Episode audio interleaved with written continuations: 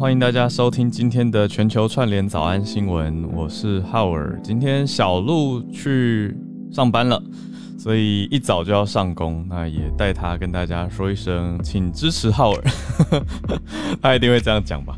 好，那就谢谢大家今天一起来串联喽。好，那我们今天也来进到盘点的时间。嗯，今天的几则消息带大家一起来看的。是针对有提到我们常在讲的习近平。好，那现在讲到习近平，他称呼梅克尔，就是德国刚卸任的这个准备要卸任的总理 Chancellor。好，他叫做 Angela Merkel 嘛。那梅克尔，习近平称呼他是知心好友。好，那光这个词大家又呜呜呜什么意思？那背后的想法可能会比较多。在第二则是讲到。普京或者讲普丁，好，他愿意对欧洲来伸出能源的援手，好，就是 Vladimir Putin 是俄罗斯呃多年来的总统，好，他愿意为欧洲伸出能源援手是什么意思呢？欧洲当然需要能源的支援，可是从俄国的角度怎么看？再来第三则，则是德州有一些人在要求要有染疫的自由。那最后是环保袋，是不是背后其实有一些些的值得大家思考的地方？环保袋的陷阱是什么？我们一起来看看哈。今天的这几则，我们就先从第一则开始。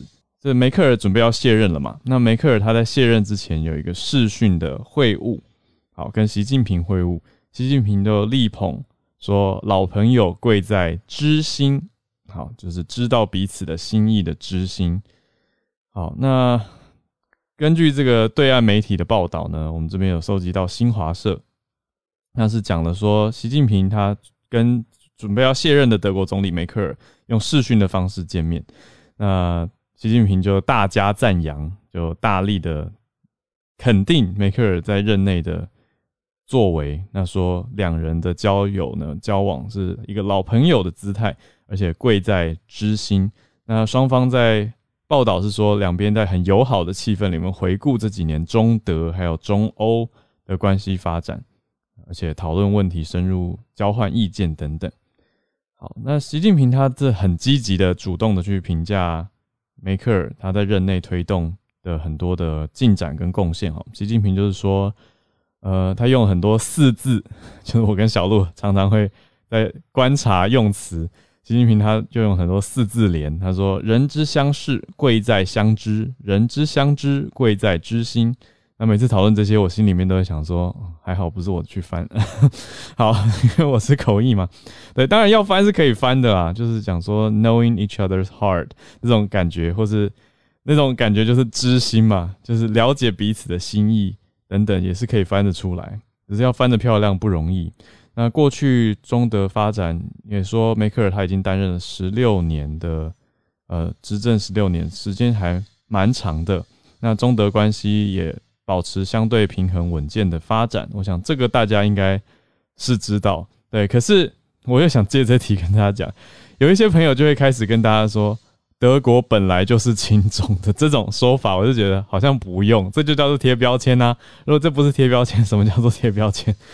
我觉得要分开来看，就是每个国家都有很多面相。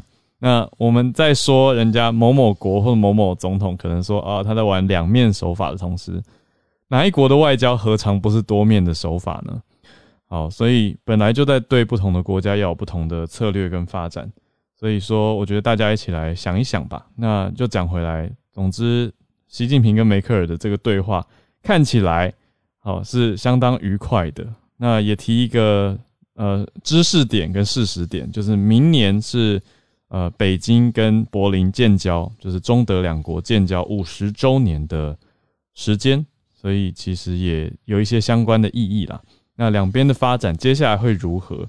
我想这个也是大家可以来看看跟关注的点。就像是我们之前讲到日本首相呃临别之前，他拜访美国啊。那的那美国总统跟他的互动跟态度也会是大家的焦点嘛？那现在是德国总理即将要卸任的时候啊，中国对他表表示了相当的友好跟友善，那期望接下来会继续合作。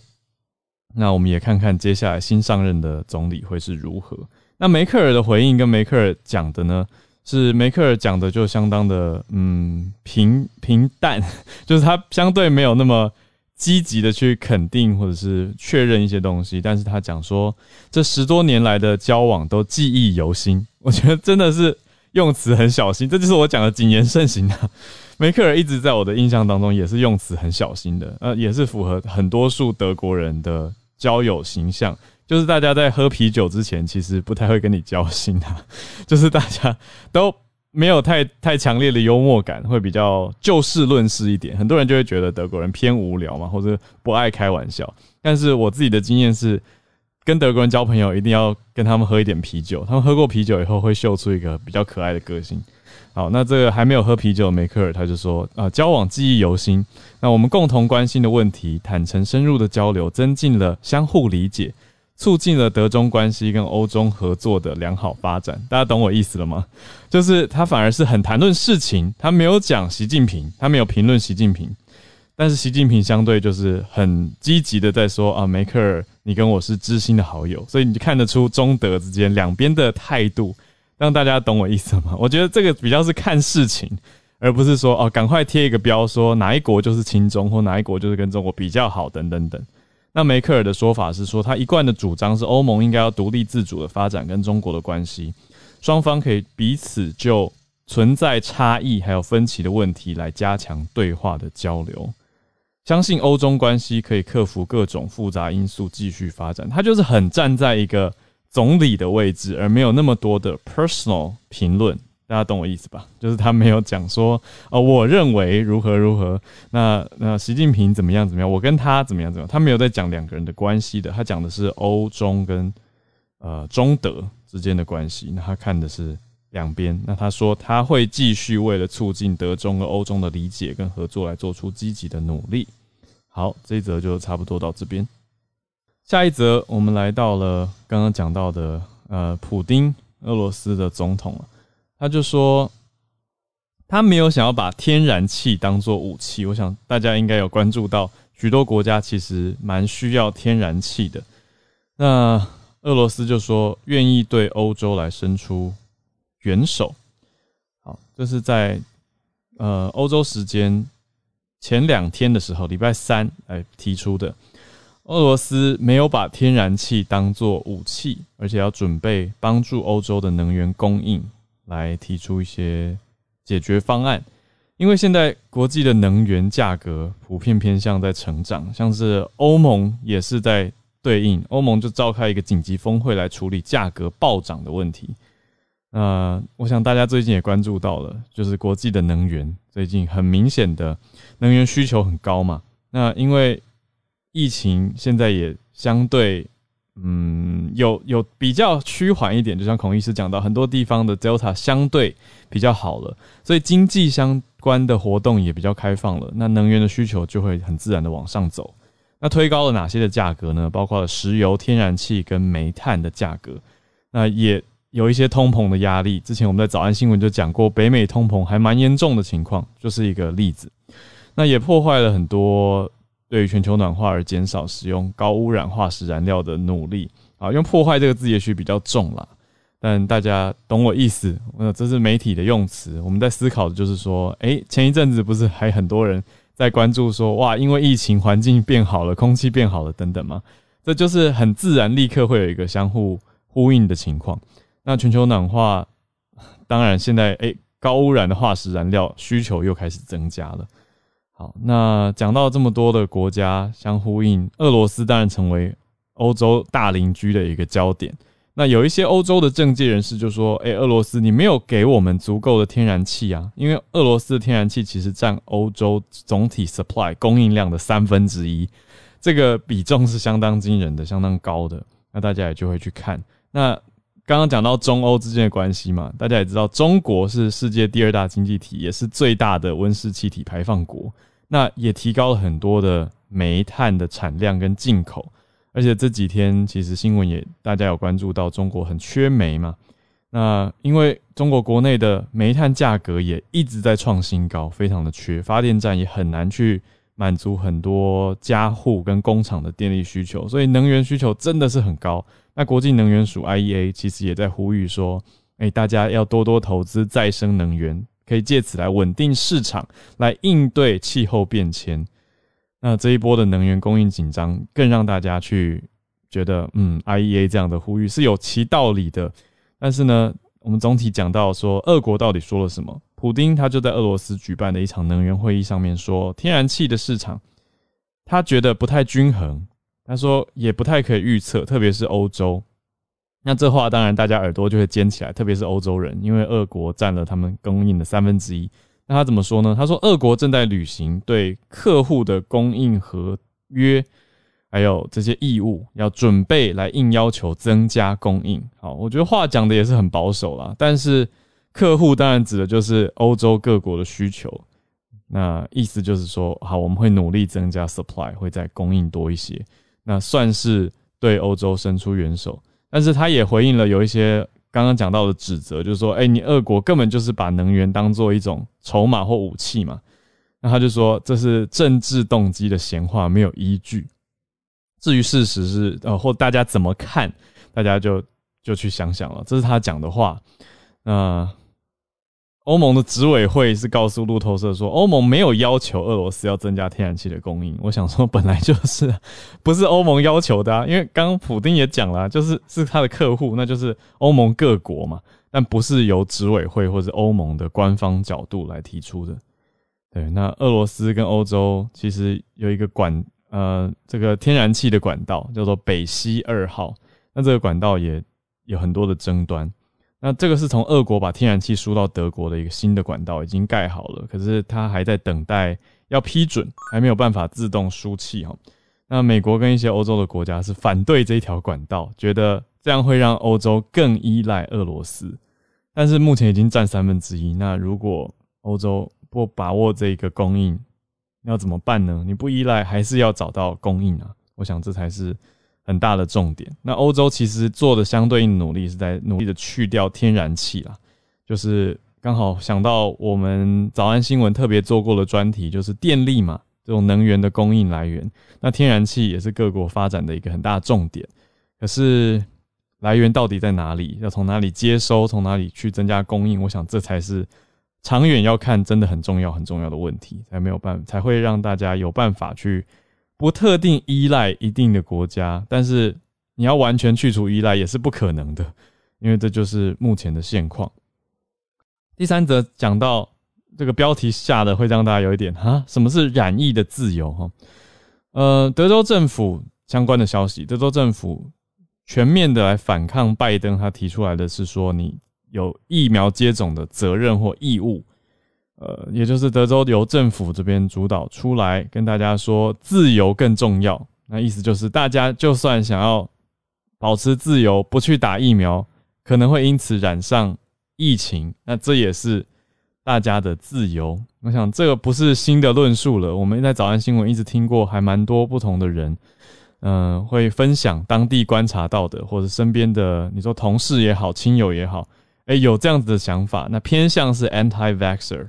就是反对打疫苗，反对接种疫苗，或认为，嗯，政府不应该强制接种疫苗，觉得大家接种疫苗应该是个人的自由，而不应该由国家或政府去强制规定等等的论述是蛮多的。那大家要想想，美国到现在每天的新增确诊人数还是将近十万人，当然大家也结合分子分母去看，可是这个比例的确还是蛮高的。那加上我们也看一下重症跟死亡的人数，也是从九月到现在，其实又出现了一波高峰之后才趋缓，所以针对这个问题，却还是在争执哦。嗯，我们看到是这几天而已，就礼拜一的时间，嗯，也就是德州的州长他是共和党籍，那他也一直是美国保守派的一个代表嘛，啊，他叫做 Greg Abbott，啊，这个阿伯特。他是高调的公开，就跟大家说，哎，他会出面来对抗美国总统拜登亲自下令的责任性的疫苗接种。那他会直接签署州长命令，然后禁止德州各级企业要求员工接种 COVID 的疫苗。好，所以说以德州的角度来看，你就不能用政府层级、学校、医院来要求员工或学生接种疫苗了。那这个新的命令又回到了各级的民间企业等等。那意思就是说，你不能用义务性的。对，那其实现在呢，有一个新的 hashtag，大家就在德州出现的热搜词叫做 “freedom flu”。这当然读起来是有一点反讽啦，大家读得出来吧？就 “freedom flu” 就是哦，你可以染染上一种流行病，叫做自由流感、自由流行病，就是你有自由去染疫，所以这是我们讲的染疫自由，它就是 hashtag “freedom flu”。那当然就是一个反讽。那正方是觉得，哎，这是我们德州捍卫人民自由；那反方是说，这种荒谬的解释是害死人。所以大家想法落差还蛮大的。那我觉得更是牵涉出，你看一个州而已，但是它里面大家的纷纷扰扰跟观点可以这么的两极化。而这，我想也是 Dennis 老师在跟大家讲的团结吧。就是我们可以来就事论事的议论什么样的政策好坏，跟什么样的想法好坏，对。可是大家是不是不要先指着鼻子骂人？我觉得这会是比较好的一种做法，对。所以，因为我这边就是看到德州这样，就是指着鼻子骂人啊。因为这个正反方很难找到一个中间地，但我觉得还是要抱持希望，还是要持续的去沟通，不要就这样放弃，或者是觉得我就是这样，我不能改变，我完全立场坚定，我不能调整。那大家都不调整的话，就没有沟通的意意思啦，就没有沟通的空间啦。好，那我们讲回最后一题，讲到的是环保袋。现在很多的环保是在呃，特别时尚产业在推动环保嘛。那我想大家，我昨天感触很深，是因为我昨天难得跟太太去吃个饭，然后逛个街，就去到了 Uniqlo。那 Uniqlo 在东区最近开了一个新的旗舰店。那里面就有一些区块专门在讲永续，那我就想到就开在他对面的 Zara，常常被大家批判的做做 sweatshop 等等，我就想说，嗯，这种对比感很强烈。那相对在 Zara 的店家或者他们的形象上，就也没有办法去主打这一块，因为的确快时尚的一些制作工厂跟制作端是被很多人诟病跟争议的。所以我想说，哎，这个就是刚好接到我们这一题，就是时装到底有没有办法达成真环保？那我昨天看着永续的这些区块的时候，我觉得有心很好，可是你知道广告行销跟真相，因为我自己会做数位行销，我就在想说，嗯，那你宣传讲的很美好，可是真实如何？我觉得当然也很重要，所以我只是想提出这个，大家去一起来思考吧。那因为我觉得什么事情都不能讲到太极化，因为我自己有一阵子就是为了做环保，我会把自己逼到一个绝境，你知道吗？就是明明天气超级热，然后我就会觉得我只要按下那个冷气钮，我就会对这个地球不好。然后能关灯，我就会瞬间去关灯，就是把自己逼到一个有点极端的情况，有点神经紧绷。我觉得好像。也不是这样子，我那时候甚至想说，我是不是就从此都再也不要买衣服，再也不要购物，再也不要买入任何东西？可是如果都不消费的话，经济又会变成一滩死水啊！所以我觉得过犹不及，所以我只是提出说，哎，我昨天看到这些，有一些回顾到自己过往的一些想法哦。那过往大家知道，其实很多人很多人也知道，塑胶袋的发明其实是环保，大家知道这件事吧？因为塑胶袋是非常耐用的。那而且五零年代的时候，纸袋很普及嘛，所以当时森林就遇到了一些滥垦滥伐的关注。但是，一九五九年，我们现在追查到是一位瑞典的工程师啊，他叫做 Stan Gustav Tulin，他发明了塑胶袋。他说比纸袋坚固。那理论上你一直重复用的话，其实可以解决纸袋的问题。可是后来因为价格很便宜啊，那加上市场生态的改变，很多的连锁超市也都用塑胶袋。那纸袋是真的减少了，结果反而变成塑胶垃圾，是海洋垃圾的一大类别。那结果要到现在有二十多国是禁止塑胶袋使用。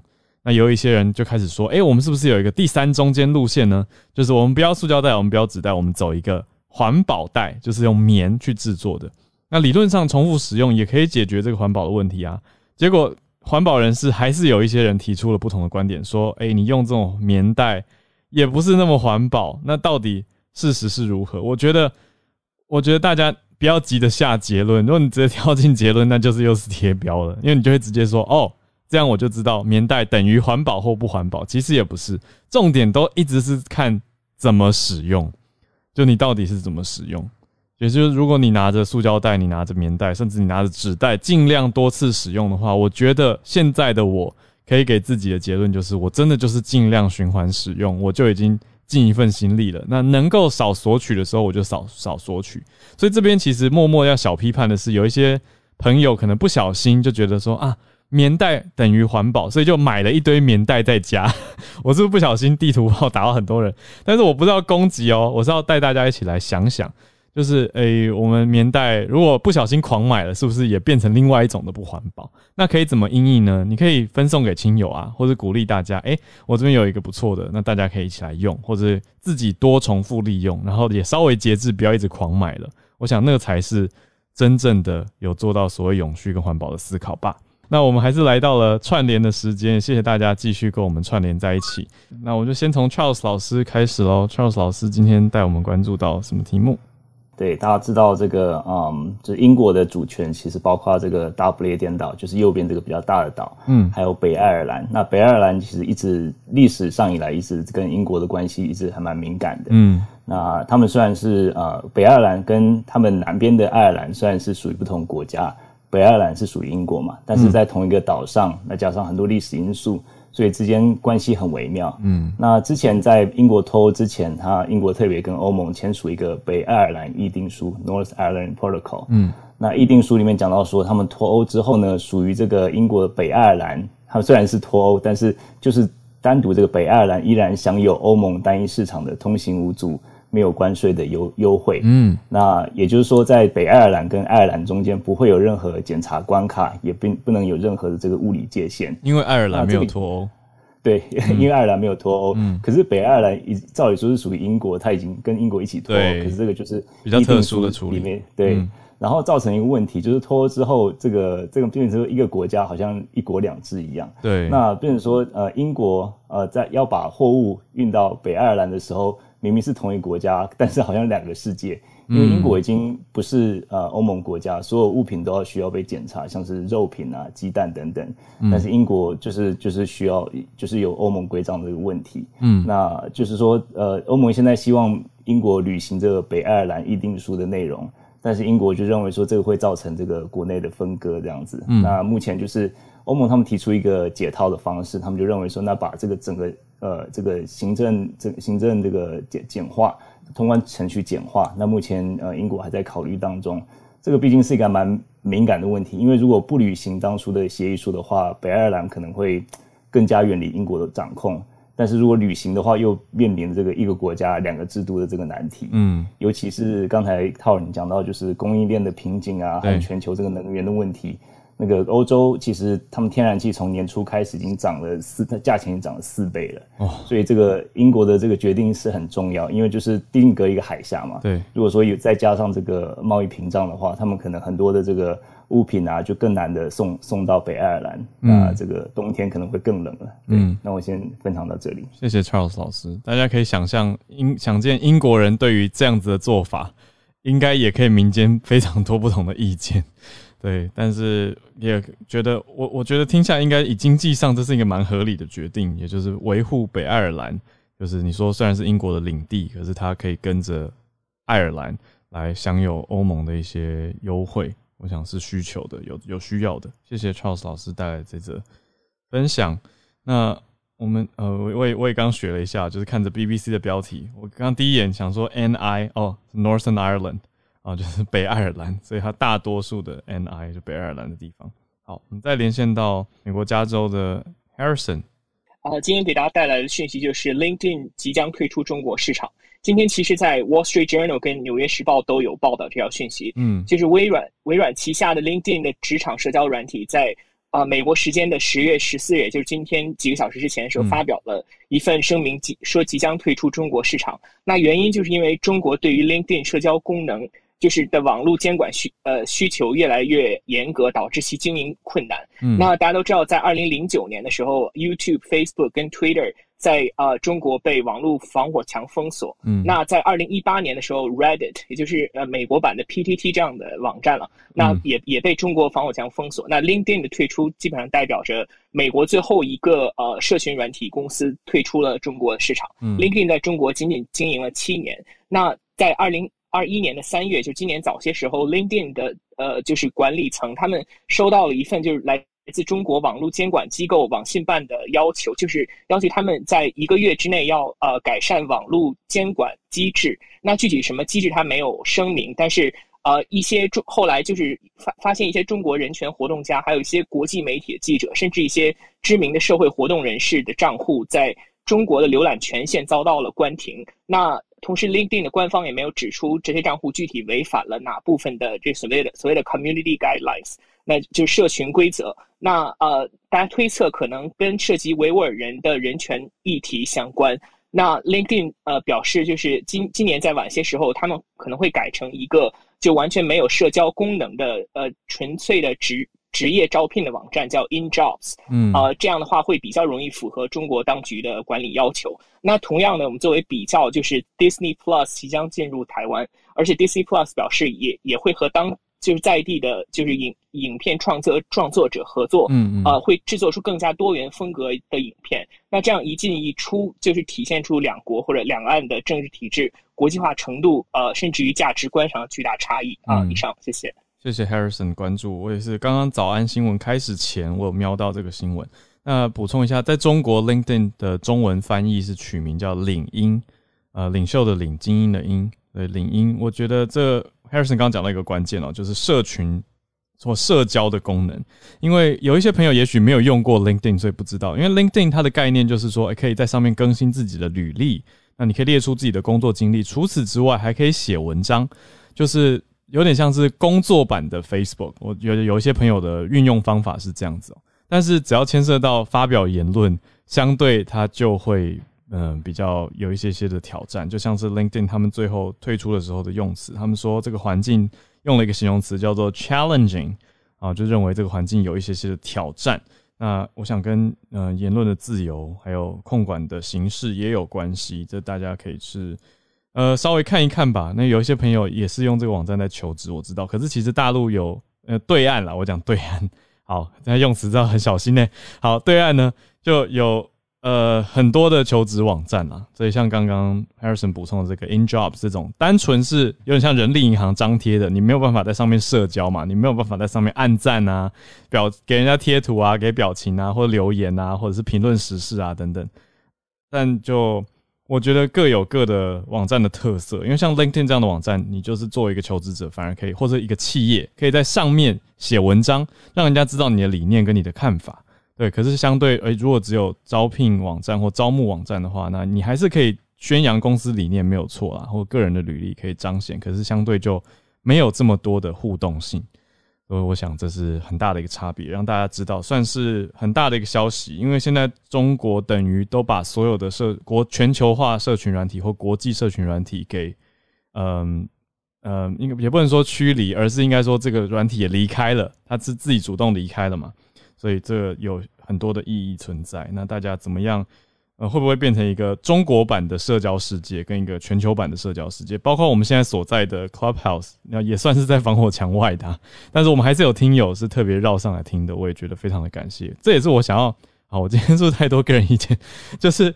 我们这边真的不是，虽然英文是 Morning Taiwan，可是 Morning Taiwan 的意思是跟台湾说早安，可不代表这边只能容得下台湾的声音，好吗？我觉得这边是各种意见跟声音都要有，这才是很珍贵的。所以再次谢谢所有上来串联的朋友。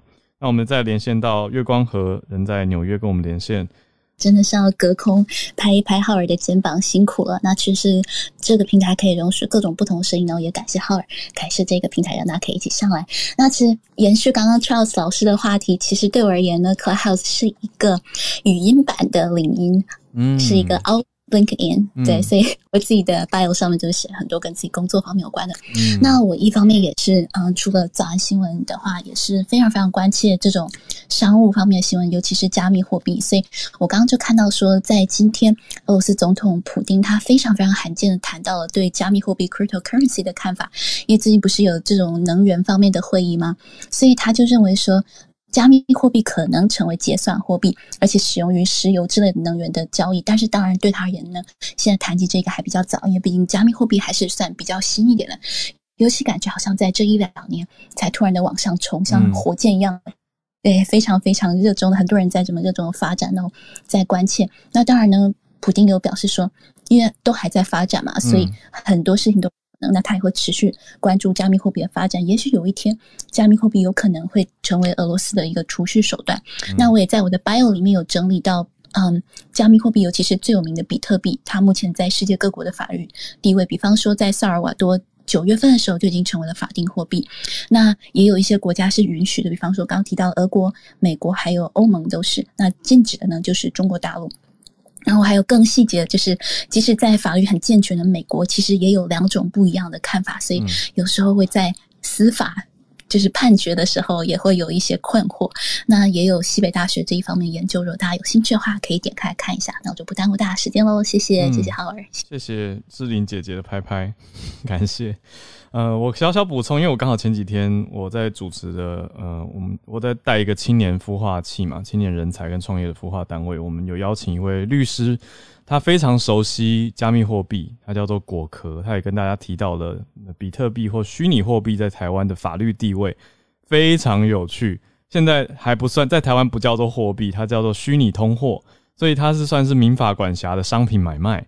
意思就是你一定要选择一个你信得过的稳定的平台，不然这个商品在这个平台上突然消失的话，你也求助无门，因为这可能是一个国际的平台。那你就是买了一个东西，那你自己要确认好这个商品。它所承载的，它所存在的管道跟平台在哪里？要相比之下，就是你买了一个，有点像是假设我们说，假买了一首串流音乐好了，或你买了一首歌，就那个歌的软体或平台网站挂掉了，你没办法听，那你这是你自己个人要去承担。那当然你可以对这个网站求偿。可是你找不找得到它，就是一个很重要的点。所以我想也提醒大家，很多人是拿加密货币或比特币来做避险哦。可是也要想一下，说，哎，法律上的保障，那自己要投入的比重到底是多少？呃，我是没有很建议大家太主力全部投进去，这是我个人的观点，所以跟大家提一提。好，那我们下一位线连线来到了百优姐姐姐梅克尔。嗯。梅克尔没错，因为其实刚刚有听到大家可能会对梅克尔的第一个印象就是他比较轻中，所以习近平才会讲出啊，他们两个人是知心好友这件事情。可实际上，大家可以去思考说，梅克尔他每一次在进行跟各国谈判的时候，其实也不止他。任何一个领导人，他都必须要掌握三个原则，嗯，就是他的个人价值观在哪里，第二个是政治的利益在哪里，第三个是国家的利益在哪里。嗯，那这三者谁轻谁重呢？如果以个人来看的话，当然是个人价值最重要嘛。我们人不能有这个摇摆的状况出现，不能有两面的状况出现。可是实际上，你是一个谈判者的话，最重要的反而是第三个，是国家利益之所在。嗯，那。为什么德国会跟中国关系比较良好？很简单，因为它在地缘政治上最大的竞争对手是俄罗斯。那中国跟它相隔万里之遥，它不像我们台湾随时有这种灭顶之灾的感觉。就是台湾可能会对中国比较强硬，是因为我们有迫切性。可是大家想想看，如果说今天我们换一个地方，我们来到跟德国一样的地位。我们可能最重视的是东边的安全，而不是遥远的中国。所以，其实在这里可以跟大家小小厘清一下。而且，梅克尔其实在他担任总理的两千零七年，非常非常早哦，就大家都还在觉得中国正在崛起，北京举准备举办奥运的时候，他就曾经跟胡锦涛当面去提过，你们国家的人权是有问题的。那也因为这样子，他丢掉了一笔三百亿美元的。这个签约给了法国，就法国从此之后跟中国反而关系走得还比较近。梅克尔发现，如果德国想要让他的汽车工业找到一个市场的话，那不能放弃中国。所以，他跟中国在哦接下来的十几年交手的这个过程当中，他是造访北京最多次的女领袖，没有错。但是，我觉得不能够一刀切就认为说他这样做就是轻重。嗯，你站在他国家利益的角度来看。这不是是为德国争取到一个最好的位置。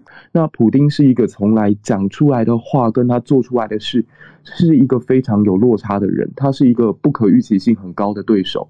所以德国也好，欧盟也好，的确是在当前。虽然说我们在台湾觉得天下为中，可是他们欧盟或许也有更重要的事情要解决，也就是面临到俄罗斯的压力。那现在这个天然气的问题，其实给普京找到一个很大的舞台。那欧盟这些领导人可能会为这些事情感到很头痛。嗯，所以今天稍微跟大家分享到梅克尔以及他的俄中政策，谢谢。姐姐是不是也在看《梅克尔传》？对啊，我跟小鹿最近都在看。我我昨天刚收到，我也要来看一下。我我是先看了前面的照片，还不错。嗯，而且浩尔你会看到他其实跟。这么多的领袖里面啊，感情最好的是布希，他跟小布希感情是最好的。嗯嗯，我觉得最有趣的是，因为既然刚刚讲到普丁，就普丁放大黑狗进来，但是梅克尔梅克尔怕狗，这个我记得你之前在早安新闻有跟大家有提过。没错，非常，而且梅梅克尔回了一句话很可爱，他说大概是因为俄罗斯的政治乏善可陈，所以普丁才需要用这种方法来展现自己的男人气魄吧。然后我觉得很有趣，回的真好，这就是难得梅克尔他展现个人，刚讲到个人价值跟个人观点的一面。可是相比他刚才我们提到跟习近平的会晤，他就没有评论习近平，也没有评论中国国内的情况，他就是讲中德跟中欧。那我想这都是一个很。思考过之后的言论跟结果，也谢谢白油姐今天跟我们的分享。好，那再来下一位连线到奥兰多汉超老师。我也是在等梅克尔的自传啊，美国是二十六号出版，嗯，就等着读了。然后今天带来新闻是关于中国大陆了，就是现在大陆有非常严重的能源紧张危机，尤其是啊这个煤矿啊，因为之前我们就是啊在早安新闻里也报道，就是大陆因为缺煤，很多工厂停工。那现在因为冬季已经开始，然后这个冬季供暖的压力也变得越来越大。现在这个就是啊煤炭的价格 价格已经是来到了一个啊二十七年以来的最高值，在。前天的时候，它到达这个超过了，突破了二百七十。应该是突破了二百七十美元，嗯，然后现在是二百四十五美元，这个跟去年同期的数字相比是膨胀了三点四倍，这个是很可怕的。那大陆现在它超过一半的这个啊，就是消耗的能源主要都是煤炭，所以说冬季供暖的是其实是大陆啊，就是消耗煤炭的一个高峰。但是面对煤炭价格走高，然后再加上它因为对澳大利亚的禁令，导致整个煤炭的源头有减来煤煤炭来源有减少，所以说现在大陆的这个整个供暖都是呈。现出一种几乎崩溃的状态。那现在光是就是这个所谓大陆东北三省吉林、辽宁、黑龙江三个最冷的省，他们其实就已经从啊九月份开始就已经缺煤了啊。但是大陆跟啊很多地方不一样的，就是很多的旧一点的居民区都是采用中央供暖。那中央供暖很多都是烧煤炭的，只有一些新的这个公寓才是自行燃烧这个天然气。所以接下来可能会发生，就是如果说这一点处理不好的话，可能冬季的冻灾会很。很严重，就是尤其是一些啊免疫力比较弱的啊这个啊居民，可能就会受到很大的损害，所以说也是引起了大家的担忧啊。这条新闻就是这个样子，还是蛮让人揪心的。谢谢，谢谢汉超老师。我小小补充一下，梅克尔他这本不是自传。哦，是由美国驻德大使的夫人，刚好是我觉得有点刚好，就是他是一位传记作家，他专门帮人写传记的知名作家啊，Katie Morton，我没记错名字的话，是由他来撰写的，对，但是是一个也是算亲身观察所写出来的传记。那我觉得，呃，我看到前面的引言很有趣的。用法是写到说，在梅克尔的默许之下，他在在旁观察了近四年左右，就是一个大使的任期嘛。对我觉得，哎，这个默许很有趣，因为封面毕竟还是用了梅克尔的照片啊，他的名字啊这些的，但就是等于是他 OK 过的一个版本啊，也可以呃，那大家可以有兴趣可以去参考看看。哎，那的确，我我只有听说他中文版反而是抢先上市的，很有意思。好，那。原来汉朝老师那边哎还在美国还在等，谢谢汉朝老师，那也带来这个中国冬季能源危机的一些国际不同媒体的看点好，这个煤价往上涨，这个是大家都看到了。好，那今天来到助战专家时间，呃，也再跟大家讲一下，就是呃，Dennis 老师是礼拜一的时候会来跟大家说说话。好，那我们现在连线到孔医师。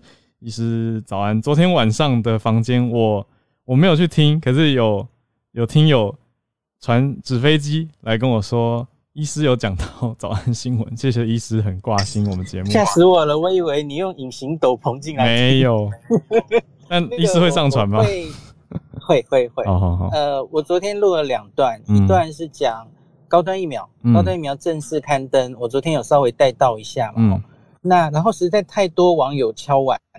所以，所以我我还是稍微解读了一下，嗯，那那个刚刚已经上传了。那另外一段就是早安新闻，然后对 Dennis 老师想讲的话，嗯，我有录一小段，那我大概中午、下午也会上传，然后传给老师，这样子也传给你们。谢谢。那那个我我很快的讲两件事就好，因为我现在在送林氏上上班，不能讲太久。第一个就是高端的解读。我看到连中央社啊，嗯，中央社报道这个新闻，其实我觉得那个标题下的不及格。两件事，他第他直接说保护力八到九成，他是用肯定句说的，不行，这是误导。因为你去看自己我们这个论文发表，然后它的结论里面标题上完全没有保护力，嗯，因为这是一个免疫桥接嘛，我们现在是只做出这个综合抗体有多高。那在这一篇论文的讨论里面，有用两种方式，免疫调节的方式去推估出保护力。嗯，可是你你不可以直接就大喇喇的在标题上说我们保护力八到九成，这是不好的。嗯嗯，我看到不止一家哎，其实蛮多家媒体中央社都这样。嗯，就是连中央社都犯这样的错，那别人当然就跟了嘛。是，这没办法。嗯，那其实高端自己的新闻稿写的是很四平八稳的哦。大家自己仔细看，他他没有跨跨线，嗯，他他没有，他在内容里有写，可是标题他是没有写的哈。那所以另外是，呃，中央社这个我我觉得也不好，他直接写他刊登在那应该好像念刺胳针哈，胳臂，嗯，胳胳肢窝这样，刺胳针哦，那就是 Lancet，可是其实是 Lancet 的旗下的，对，它是 Lancet 旗下的一个子刊，然后是。呼吸医学哈，Lancet Respiratory Medicine。嗯嗯。所以你你明明不是刊登在 Lancet，你就不要说 Lancet 哦，是 Lancet 下面的一个子刊。可是没有瞧不起这个子刊的意思，也非常了不起。就是不一样，就是不一样。那嗯，可是还是很了不起。怎么说呢？哈，因为我们知道 Lancet 跟 NEJN 这两个，大概是我们医学界然后。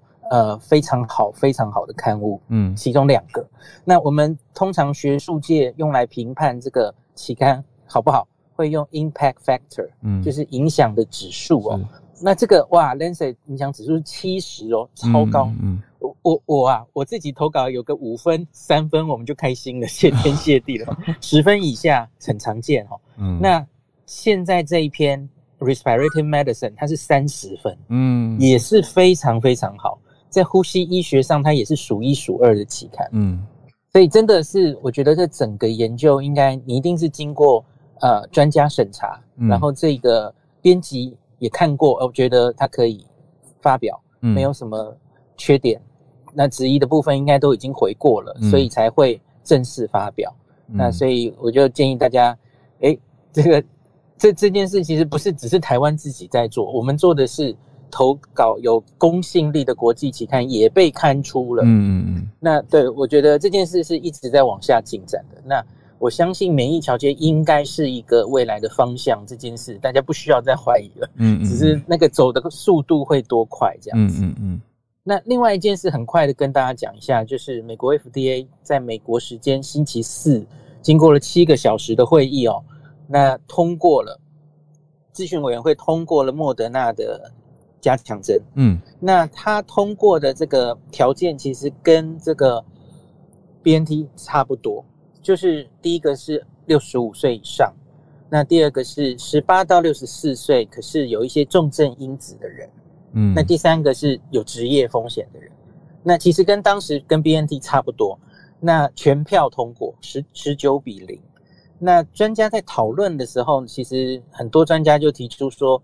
我们知道这个目前莫德纳呈现给我们的资料哦，还有很多洞没有补齐，嗯，有很多是没有资料的。可是问题是，假如我们提出一个第三针的政策跟 B N T 差很多的话，他觉得是造成人民更大的困惑，嗯，所以因此其实专家们才好，那就一样吧，就一视同仁这样子哦。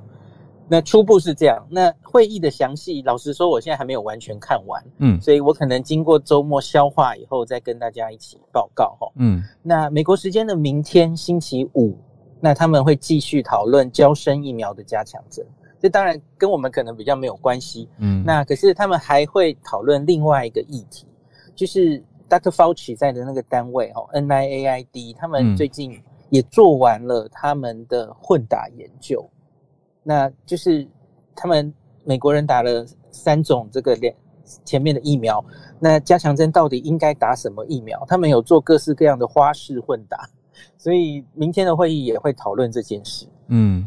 就是因为目前莫德纳通过哈，我我对不起，我刚刚讲太快了。他在打完第二剂之后，嗯，半年一样也是半年，你可以打一针半量的莫德纳，嗯，半半量就好了，不需要跟原本剂量一样了。零点五。那它目前通过是这样子，那是不是可以打别的疫苗？这可能明天的会议会提出，因为临床试验会有做到这一部分。嗯，像比方说莫德纳，莫德纳人可不可以去打一个 BNT，会不会去打一个？交生这个那个 NIAID 的最新的临床试验会有部分的资料，嗯，那我想明天的会议这一部分可能跟我们比较有关哈，嗯，那所以一起整理之后，我在下礼拜一再跟大家报告。谢谢医师，感谢，好，医师路上平安，谢谢医师抽空。送零食的路上还跟我们串联，感谢感谢。那让大家听到了高端呃比较持平的看，实际上刊登出来的东西跟标题，大家也是注意科学传播的事情。那第二点则是关注到美国加强针还有 FDA 会议的详情。那我们也礼拜一期待医师帮大家再做一些解读。那大家好奇跟关心的话，也可以多先去看一些相关资料。再次谢谢医师。也谢谢大家今天跟我们在一起串联，啊，很快又来到了周末，希望大家有一个美好的周末，希望大家都周末愉快。那气天气变化大，好，那就一切保持注意身心的健康，那希望大家都好好的，那我们都还是一起全球串联的好朋友。好，那我们就礼拜一的早上继续跟大家串联在一起。那今天就到这边喽，我们就礼拜一见，大家拜拜。